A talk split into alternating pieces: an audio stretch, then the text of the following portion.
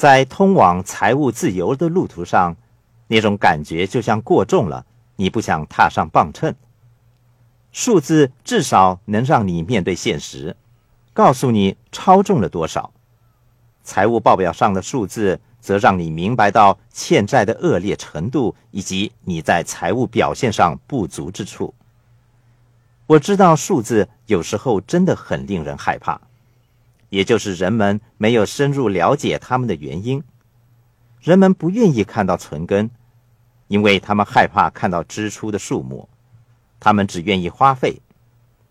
准确的数字是很重要的。数字按照规律找出你今天身处的位置，加以衡量，再推断你在五年或十年之后渴望到达的位置。克服数字的障碍，了解数字所包含的意义，就是你致富的方法。接着的问题是你如何改善？金钱只是你的观念，这种观念植根在你的脑子里，就像体重减轻一样。其中一个好处是，当你稍有进展，体重恢复状态时，你的感觉便会好一点。这是非常有趣的。你想再多做一点运动。相反，严重超重的你，第一次去健身中心，这可说是你人生中最糟的一天了。当你发现你多了三磅的时候，那是你人生中另一段糟透的时刻。然而，经过二十多天的努力，情况稍微改善，你发觉自己越来越爱上健身中心。